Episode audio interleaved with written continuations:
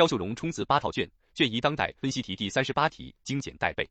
问题一：如何理解构建人类命运共同体理念？站在历史正确的一边，站在人类进步的一边。一、为什么？目的？我们所处的时代充满希望和挑战。习近平主席提出构建人类命运共同体理念，目的就是回答人类向何处去的世界之问、历史之问、时代之问。二、是什么？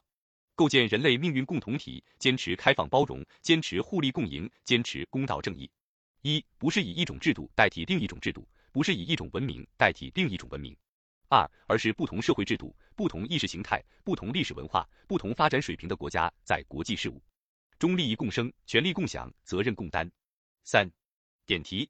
构建人类命运共同体理念，站在历史正确的一边，站在人类进步的一边，为国际关系确立新思路，为全球治理提供新智慧，为国际交往开创新格局，为美好世界描绘新愿景。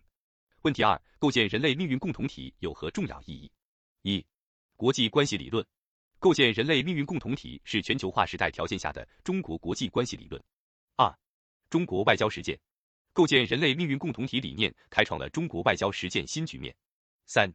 国际治理，构建人类命运共同体理念是国际治理的中国方案。